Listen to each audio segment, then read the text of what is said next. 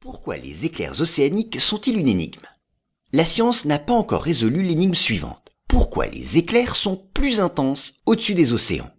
Avant de traiter de cette question, intéressons-nous à l'éclair tout simple.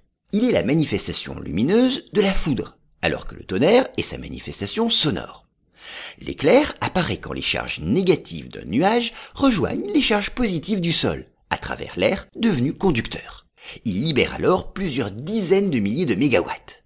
À noter que les nuages classiques, ceux formés par la condensation de la vapeur d'eau, ne sont pas les seuls à pouvoir provoquer la foudre. Les nuages composés de cendres lors des éruptions volcaniques le peuvent également. De plus, ils peuvent avoir lieu à l'intérieur d'un même nuage. On appelle cela un éclair intra-nuage. Mais la foudre peut aussi avoir lieu d'un nuage à l'autre, chacun portant une charge distincte. On dit alors qu'il s'agit d'un éclair inter-nuage. Et ce n'est que dans 30% des cas seulement que l'éclair est dû à la différence de potentiel entre le nuage